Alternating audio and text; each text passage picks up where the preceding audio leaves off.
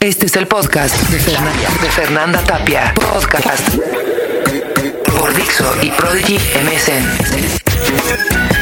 Mi querida Guadalupe, qué placer que nos recibas aquí en este lugar tan acogedor, tan bonito y en un eh, en una parte de la ciudad tan bella como es la Río de Janeiro, ¿no? La, la colonia Roma. La colonia Roma en general. Sí, que este, muy pronto, fíjate, Fernanda, bueno, antes que nada, muchas gracias por esta entrevista, por este, este, esta posibilidad tan tecnológica, ¿verdad? Tan este posmoderna de poderme dirigir a tu a tu auditorio, a tus cibernéticos. Fíjate que esta colonia muy pronto, la Roma, va a estar declarada colonia de monumentos, zona de monumentos. Lo cual quiere decir que como hay muchas casas, eh, monumentos que ya pasaron, ya tienen más de 200 años, ya es una zona de monumentos, ya es, está prácticamente muchas casas de aquí están clasificadas. a mí me, preocupa que, ¿te acuerdas en el temblor? Fue una zona de las más a mí también me preocupa. ¿Por qué tuviste que sacar eso aquí? No, es que yo me quiero cambiar a esta zona, la Roma, yo también la admiro mucho. Bueno, ¿cuántos artistas no han estado aquí? Y todo lo que no ha surgido aquí, ¿no? Este, bueno, hasta el Parián hermoso que ya lo convirtieron también ahorita en un pasajito comercial ahí. Así muy simpático, de haber sido mercado de carnicería y todo, ¿no? Así es. Pero este, los temblores sí. ¿Qué, qué pasa? ¿Hay algún estudio de suelos nuevo o algo que aclare? Eh, eso no lo sé. Lo que sí te puedo decir es que este edificio, que es de Javier Sánchez, un arquitecto así muy reconocido, eh, ya tomaron todas, todas sus precauciones. Es un edificio que está hecho con la, misma tecnología. Eh, de ingenieros y arquitectónicos que utilizan en Japón, porque Japón, como tú sabes, tiembla muchísimo. Entonces, cuando tiemble, nos vamos a sentir en el Titanic. Vamos a estar como en el Titanic. Claro que el Titanic se hundió, ¿verdad? Pero no, aquí va a haber como una especie de, eh, de meseo, pues nos vamos a mecer, pero no, ya no hay esas posibilidades de que se derrumba, de que se colapse porque ya este edificio tiene como menos de dos años, entonces ya hay una garantía, pues. Oye, Guadalupe, ¿por qué no eres tú de los intelectuales que han eh, optado por salirse de México? Muchos se van a París. Sí, sí. mire, tú teniendo casa en otros. No, pero por ejemplo, eh, eh, este Sergio Pitol, que vivía aquí, ese fue a vivir a Veracruz, a Jalapa. ¿Por qué vivir en, en, la Ciudad de México? Ay, porque yo, yo, yo, estoy enamorada de la Ciudad de México. a mí me encanta como tú, Fernanda como tú. Es, todos los delfeños tenemos este eh, odio y amor ¿no? hacia la Ciudad de México. Imagínate, estamos a una cuadra de Álvaro Obregón, la Casa Lam, que es esta residencia espléndida.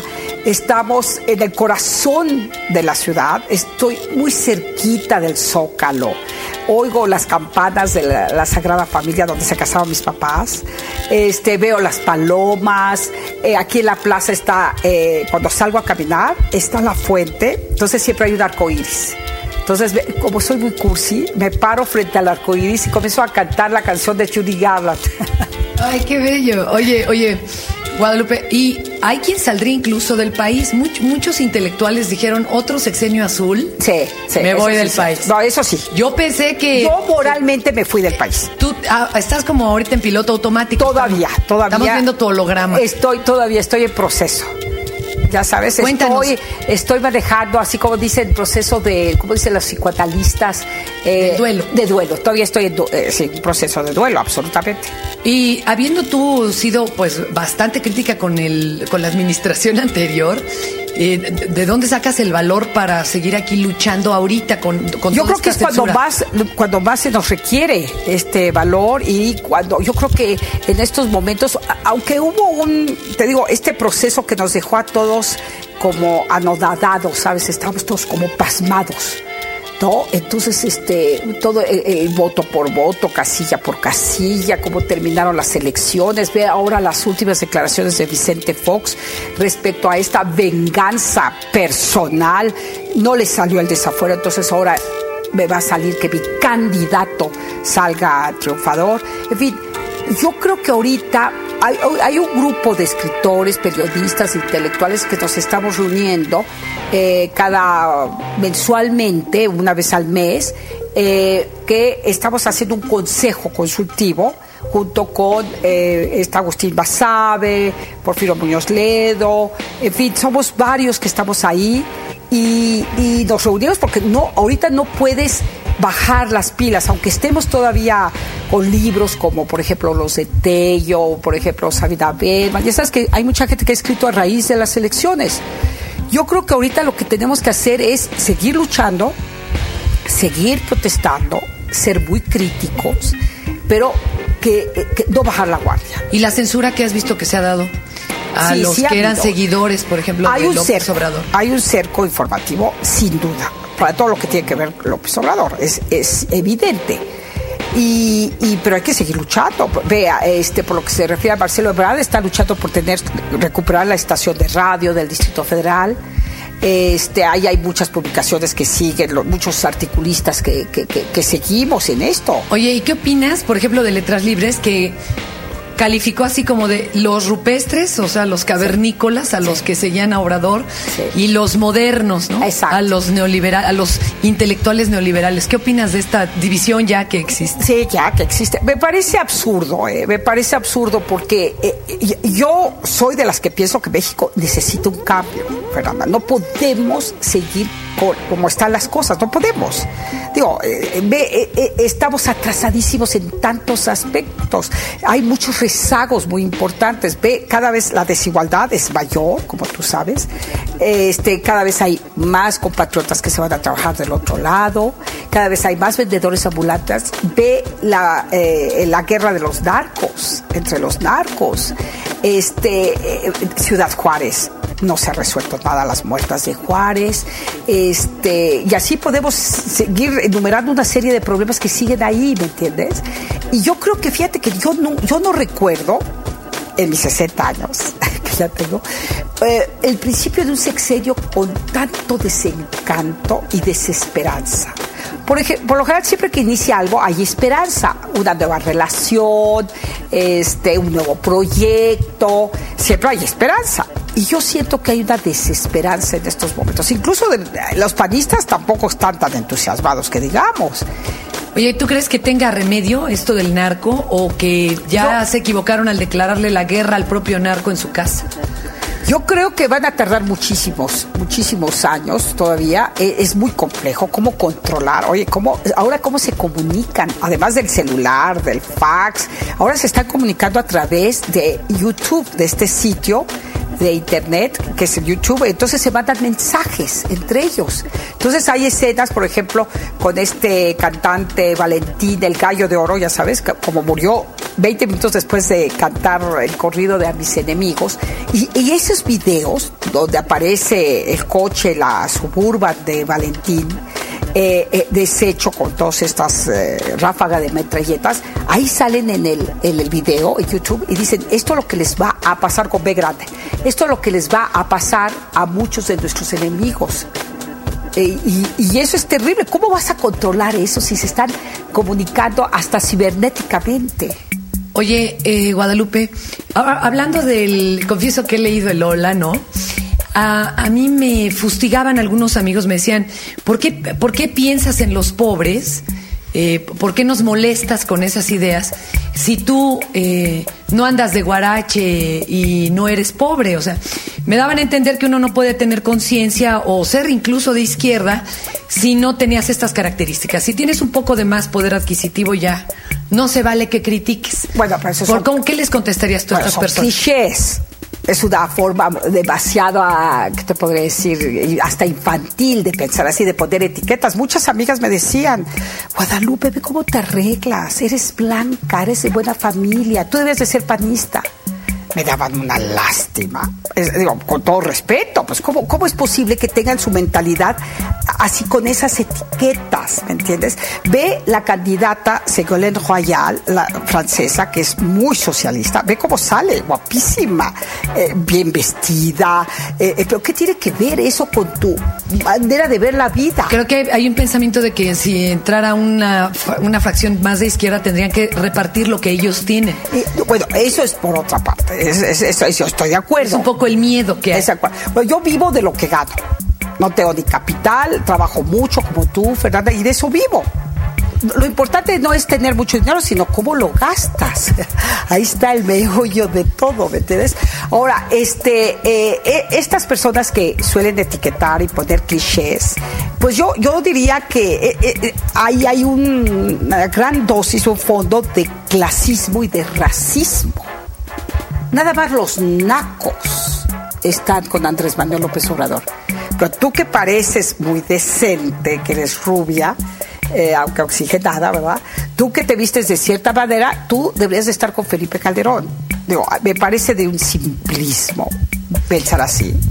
Oye, oye, Guadalupe, eh, yo tenía una teoría acerca de las revistas como el Hola o los programas de chismes de televisión. Es que, bueno, esto desde que nos colonizan, y que está mal dicho porque esto nunca fue colonia, pero desde el virreinato en que ahí estábamos siendo servidumbre de los señoritos de la casa, la gente vivía de la vida de los de arriba. Sí, claro. Y comentaban los matrimonios de los de arriba y todo, porque ellos pareciera que no, no tendrían vida. Y creo que seguimos igual, ¿no? Sí, porque el Lola, mira, vamos a concretarnos en lo que es la revista Lola. Es un fenómeno. Es un fenómeno con mucho éxito desde 1942 sí tiene más de 62 años. El Lola llega a vender 2.800.000 ejemplares según el evento. Por ejemplo, la boda de Leticia, de la princesa esto les vendió muchísimo. El Lola es una revista que cumple perfectamente bien su cometido. Es decir, habla de estas aristocracias, de las intimidades de los grandes personajes, pero es una revista muy reveladora. Fue la primera que nos mostró el interior de las cabañas de Martita Fox. Ahí vimos cómo había un control remoto que abría y cerraba las persianas. Y luego, meses más tarde, vimos a Martita Fox vestida como Carolina de Mónaco, con trajes Chanel. Nada más que a Martita no le quedaban bien, porque le quedaba la manga hasta acá, ¿no? Y le quedaba como grande. Parecía de suburbia, pero de barata, porque luego suburbia tiene cosas bonitas. Y claro, a Carolina de Mónaco le quedaba perfecto. Pero es una revista muy reveladora. ¿Qué pasó hace dos semanas con Hola Versión México? Hola México. Ahí vimos en la portada retratado al presidente de la Cámara de Diputados, Jorge Cermeño, que se va a casar panista por segunda vez con una chica 30 años menor que él. Bueno, ¿te parece correcto esa frivolidad? ¿Qué es lo que te da salir en la portada de Lola? Te da estatus y te da poder. Y además, bueno. A veces una lana, ¿no? Cuando a veces una lana porque, eh, claro, la política de la revista Hola es pagar portadas. Oye, a ver, ¿fue mito urbano o existió ese número donde dicen que se veía al señor Salinas de Gortari con Adela eh, Noriega, que bueno, de ahí se le puso Adela Loniega, que dicen que se compró todo el tiraje y no llegó ese número a México? Es probable, porque Carlos Salinas de Gortari es capaz de eso y demás. Entonces es lo más probable. Bueno, ahí vimos también en las páginas de Lola, vimos muchas veces a, Ana Cristina, la hija de Fox, los hijos de Fox, vimos por ejemplo a Paulina cuando ella se iba a casar con todo su trousseau. En fin, eso, eh, Martita salió varias veces, era su meta principal. Yo te he puesto que ella tiene enmarcada eh, allá en su rancho la portada donde aparece ella. Que, las cosas, bueno, pueden dejar de ser frívolas si se saben leer entre líneas, como esta, eh, este aspecto que tú nos dices. ¿Cómo deberíamos de, aprender a leer ese hola, por ejemplo, sus clones, no? Eh, bueno, eh, ese hola, yo, el libro que se llama, confieso que he leído tres puntos, hola, porque provoca vergüenza en un país donde existe tanta desigualdad, leer una revista cuyos temas nos parecen tan lejanos. Pero te la venden hasta en la caseta de para llegar a Cuernavaca y no solo la compran los que tienen casa en Teques. Claro. La compran hasta los que tenemos Uru. Claro, porque es una revista aspiracional, Fernanda. Claro, claro. Tú, quieres ver, ay, mira, yo tengo, yo tengo la misma pulserita que Estefaní de Mónaco. Mira, yo la compré igual, es un este pelo de elefante, no sé, ¿me entiendes? Eh, eh, es una revista, pero a la vez muy reveladora porque ah. habla de muchos temas. Por ejemplo, eh, y siempre con respeto, la filosofía de esta, de esta revista consiste en nunca criticar, ni etiquetar, ni hablar mal de los personajes que ahí salen. No juzgan.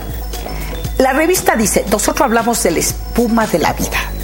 Ese es su eslogan, la espuma de la vida. Entonces a mí, cuando me propusieron, porque es, es un pedido, y cuando a mis eh, ediciones B me pidió que yo escribiera sobre la revista, yo no sabía si ofenderme o entusiasmar, entusiasmarme, ¿me entiendes? Yo dije, pero ¿por qué me piden eso y no me piden cosas mucho más serias y trascendentales? ¿Por qué me etiquetan que soy una frívola? No, me piden eso porque naturalmente siempre me he ocupado de la burguesía, de los ricos y siempre con una intención. Entonces este libro está escrito con eso, con crítica, con humor, con ironía. ¿Me entiendes? Y, pero me di cuenta que era la pionera o la de muchas revistas del corazón, pero que no la pueden igualar. ¿eh? Es, es, es un éxito rotundo el de Lola. Es una fórmula como la Coca-Cola casi. ¿Eh? de verdad. Su secreto, quién sabe cuál sea. Pues es la calidad de fotografía, el papier, couché, la portada, el formato, ¿no? Que no ha cambiado. Pero es una revista, por ejemplo, yo me, me, mandaron de regalo después del libro, una señora me mandó su colección, parte de eh, una colección empastada. Entonces ahí está, por ejemplo, 1975, la muerte de Franco. Hora, la enfermedad de Franco hora por hora, porque es una revista de derecha, totalmente franquista. Surge eh, totalmente eh, el periodo de Franco. Entonces, bueno, entonces ahí, como punto de referencia es una revista que te proporciona mucha información. Entonces, por ejemplo, en 75 ves, por ejemplo, todavía el príncipe Carlos que, ay, tiene que buscar una novia para que se case. En fin, cuando lo ves así hacia atrás es muy interesante porque te ubica en hechos que pasaron y de los que se habló en la prensa. A mí lo que más me llama la atención de la revista es el aspecto nostálgico. Porque como tiene 62 años, entonces ahí ves el matrimonio, por ejemplo, la primera, cuando se habló de la primera película de Grace Kelly, cuando se siguió hablando de sus películas y luego cuando se casa con el príncipe Rainiero. Entonces es muy divertida. Oye, ¿qué libro sigue Guadalupe? ¿Cuándo, le sigues a las, a, las yeguitas? A las yeguitas, mira. A mí se me hace que ese es como un trabajo para ti muy duro. Yo siento que estás sacando mucho de ti ahí. Sí, Que es casi trabajo de psicoanálisis, ¿no? es como terapia. Sí, es como terapia, ¿no? Mira, ahorita el más inmediato es la biografía de Agustín Lara que es complejísima. Y, Yo te que la vida de Napoleón era mucho más sencilla. Ah, sí, y soy cursi, ¿qué? No, eh, no, no, Agustín Lara lo decía. Ah, claro, claro. No, Agustín Lara. No, no, no. El mundo de Agustín Lara es, bueno, no, es tan rico, tan, eh, ¿cómo te puedo decir? Tiene tantos prismas, tiene tantos... Eh, el lugar más raro donde te hayas ido a meter para lograr ese libro. Bueno, desde luego me fui donde él decía que había nacido en Veracruz, en. Ay, Dios, ahorita se fue el nombre. En ese. Eh, eh, que además todos los, los, del vecindario te llevan y te meten a la casa y te enseñan las fotos, el tendero, ¿no? Exactamente, la cuna. Bueno, entonces yo fui a Tlacotalpan y fui a comer a un restaurante, una fondita donde dice que ahí comía su sopa de pescado, naturalmente. Entonces yo así, ay, viendo aquí comió Agustín Lara. Bueno, hay un museo en Tlacotalpan además del Museo de la Casita de Agustín Lara en Veracruz. A ver, otro, bueno, me muy amiga de su viuda, de Rocío Durán, de su más reciente viuda, que es linda Rocío Durán. Entonces me platica tantas cosas. Llegó un momento que le dije, platícame ahora de ti. Porque eso es lo que pasa con la vida de Agustín Lara, que te va llevando a otras vidas y no acabas. Y por eso no he acabado el libro. Lo estoy haciendo junto, lo estoy escribiendo con Pavel Granados, que él es, eh, bueno, casi el biógrafo natural de Agustín Lara. Y, nosotros nos divertimos mucho. Además, lo escribimos juntos escuchando a Agustín Lara. Entonces, eso ya, ya tenemos como 60% del libro escrito. Entonces ya nos falta poquito y luego sí me voy con las yeguas finas. Digo, las yeguas desbocadas, que es el segundo. Que es la que sigue, es la adolescencia. Exactamente. ¿Y, tú te desbocaste en tu adolescencia? Sí, como bastante. Pero, para tus parámetros de niña muy bien criada. No, como. O para cualquier. Uy, no sabes, precisamente era, había muchos contrastes, ¿no? Muy comprensibles. Porque claro, entonces imagínate la sociedad mexicana, la, la, la, sociedad de los 300 y algunos más, del Duque de Otranto, que había este libro maravilloso que luego te mostraré si quieres, los tres que ahí lo tengo, los 300 y algunos más, este, eh, una adolescencia en una sociedad tan reprimida, con tantos prejuicios, tabúes, con la iglesia y, habiendo estado en un colegio de monjas, pues olvídate, todo eso te provoca pues unas fantasías enormes. y además mucha represión, ¿no? Pero es interesante esa sociedad de los 50 en él. Oye, Guadalupe, en el sexenio pasado se puede decir que el niño bien del, de la política era Krill, ¿no? Sí, claro. Eh, eh, entendamos ahora también bien como bien criados, conste que no de lana, porque hay muchos ricos muy mal criados. ¿no? Claro, claro, Que no pueden ser llamados niños bien. Claro. En este sexenio, ¿quién sería nuestro niño o niña bien en la política? Nuestro niño y niña. O niño, el- el- el que tú creas que Krill sea. es senador. ¿No? Krill sigue ahí sigue ahí. Y, y, este, a ver, eh, bueno, no te puedo decir que Valio Fabio, ¿no? Eso es imposible, tampoco Beltrones, ¿verdad? Eh, No, es Val- Valio Fabio Beltrones y el otro que se llama, este, eh, hay el otro que también es eh, presidente de, los, de- de- de la bancada de los pristas, no recuerdo ahorita su nombre. Bueno, a ver, de, de los que están ahora niños bien, porque mira, los panistas son gente de trabajo, es clase media.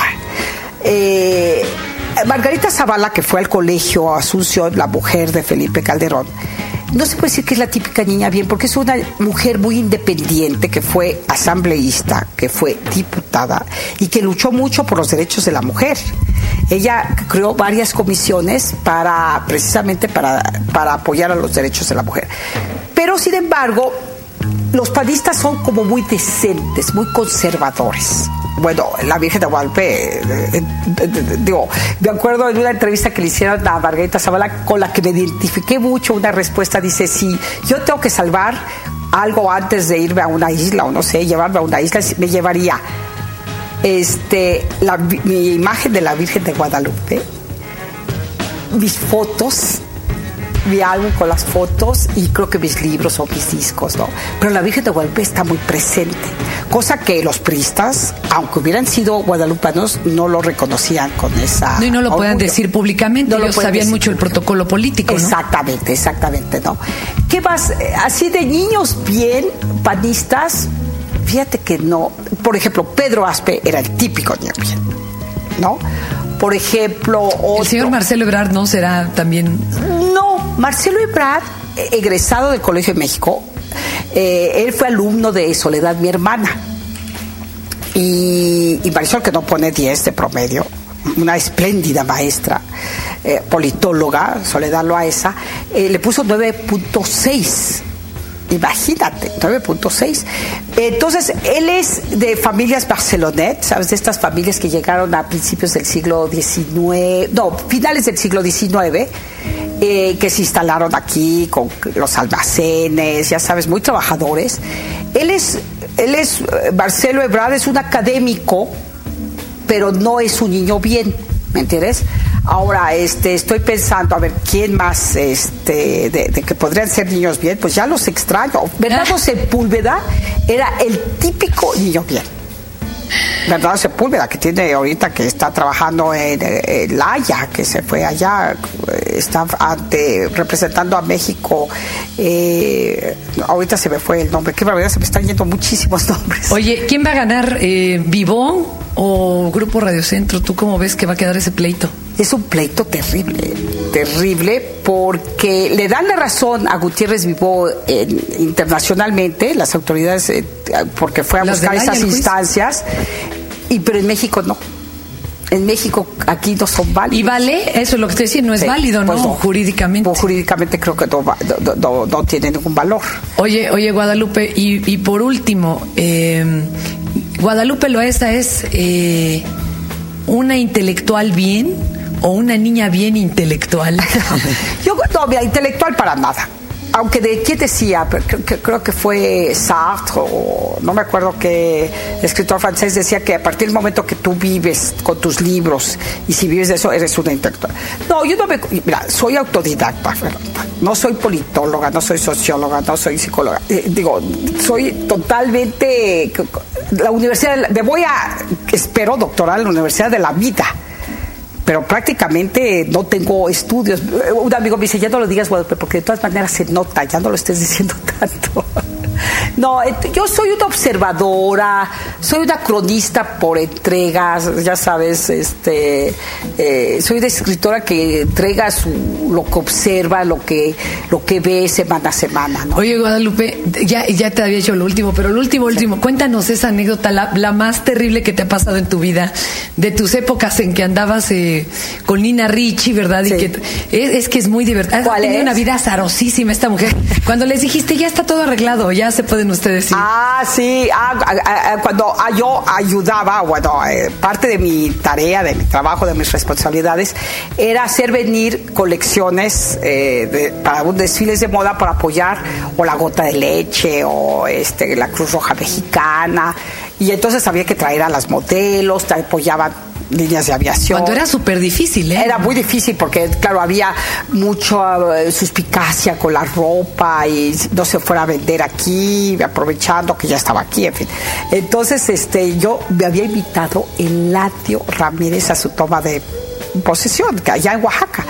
Y yo tenía muchas ganas de asistir porque me encanta Oaxaca. Además, Eladio, un hombre que le había costado tanto trabajo haber llegado a la gubernatura de su estado. Y entonces yo creo que había dejado todo bajo control. Ya, la- ya, ya había pasado la colección, el desfile de modas con mucho éxito, mucha respuesta. Ahí estaban todas las modelos que se enojaban y me decían, ¿por qué no hay sol? Ay, yo decía, bueno, no hay sol porque amaneció. Las modelos francesas son insoportables. Aunque no sean modelos, los franceses pueden ser insoportables. El caso es que yo ya tenía todo bajo control. Dije, le- les dije, tengo que hacer un viaje eh, que, para mí es muy importante, pero ya está todo, los van a recibir en el aeropuerto, que no sé qué. Y bueno, pues nada. Este, llegaron al aeropuerto, yo creo que cambió el equipo, o, el señor dijo, ¿por qué vamos a hacer? A ver, que abran otra vez todos los baúles a contar, se tuvieron que quedar, no pudieron irse era un sábado, era un sábado tarde, no podían hablar en la embajada, no podían hacer y no sabían dónde localizarme. ¿Y dónde estaba Guadalupe? No, Lupita me decían. Alors, Lupita, qu'elle est, Lupita? Elle est folle, Lupita. Mais pourquoi elle nous a tomber, Lupita?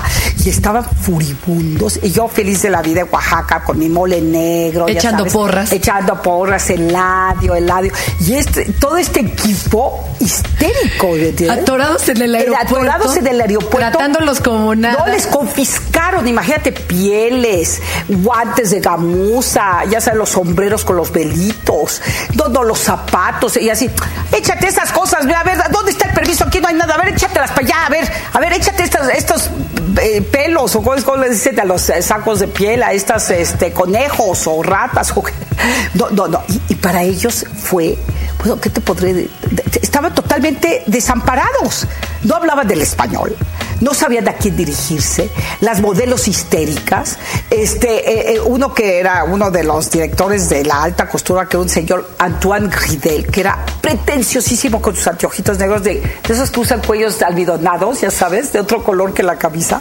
No, no, ve Lupita, o es que lee Lupita, porque no, puede- no pueden perder la compostura. Entonces, ahí, y, y de repente me van hablando el lunes por la mañana de París, de las oficinas de París, casi casi pidiendo, pidiendo mi renuncia. Porque se perdieron muchas cosas, naturalmente. Porque estamos hablando de accesorios, estamos hablando de, de- de pieles, estamos hablando de todo lo que comprende una colección de alta costura de Nina Ricci.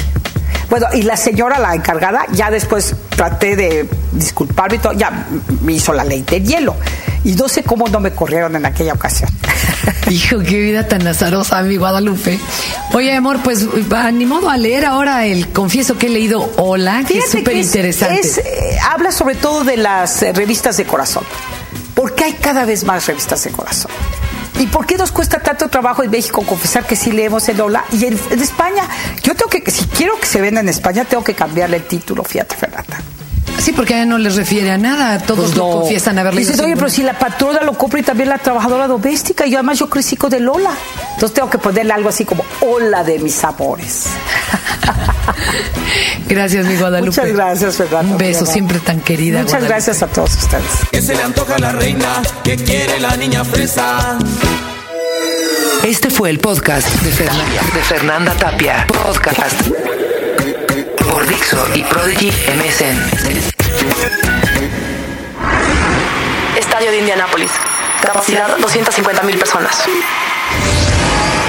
Race Cruise, Tokio, Japón, 223.000 personas.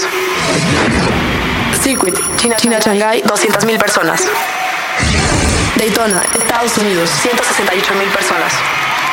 ¿Qué lugar tiene una capacidad para 2 billones de personas? Solo uno, el planeta Tierra, en siete continentes. En un esfuerzo por salvar la Tierra de su inminente destrucción, 150 artistas de todas partes del mundo alzan la voz para detener lo que hemos causado por nuestro descuido. El 7 del 7 del 07 será la fecha en la que el mundo se una en un acto de conciencia por el calentamiento global. Chili Peppers. The Police. Dave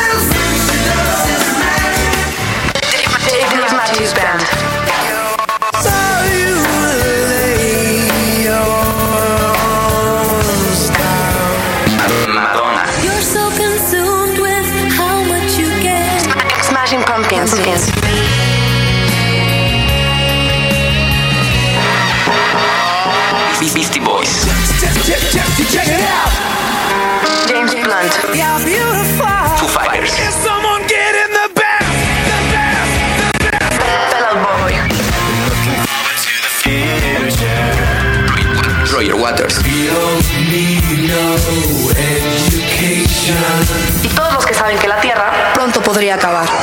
Corporaciones, gobiernos, artistas e individuos. Unidos para salvar la Tierra. Más información en el sitio oficial de Life Earth en Prodigy MSN. www.lifeearth.msn.com Porque tenemos que hacer algo. Dixo y Prodigy MSN. Unidos por la Tierra. Y por si se lo preguntaron, el Estadio Azteca ocupa el lugar número 28 con una capacidad de 114.465 personas.